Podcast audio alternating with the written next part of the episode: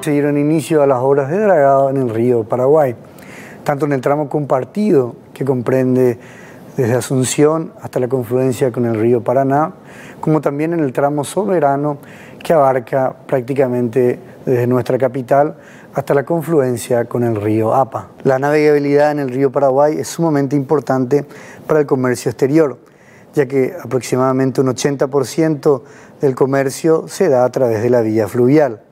En volumen estamos hablando de unas 20 millones de toneladas al año. El río Paraguay es un río de llanura y en lo general es bastante cíclico, pero a pesar de ello las condiciones climáticas cada vez más severas afectan con mayor impacto la navegabilidad del río, volviéndolo cada vez más sensible a las crecientes y bajantes. Últimamente los efectos de la niña ha hecho que descienda considerablemente el nivel del río.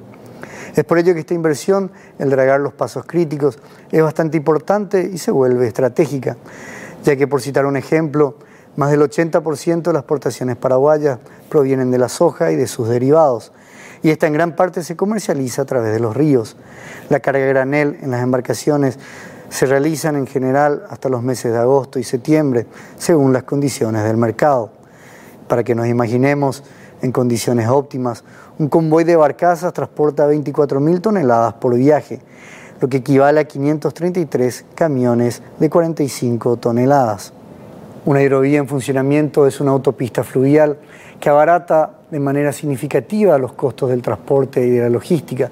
Esto brinda competitividad a un país y a su vez despeja de las rutas, los camiones de larga distancia, mejora el trasiego de las mercancías y genera un número importante de empleos fijos y formales.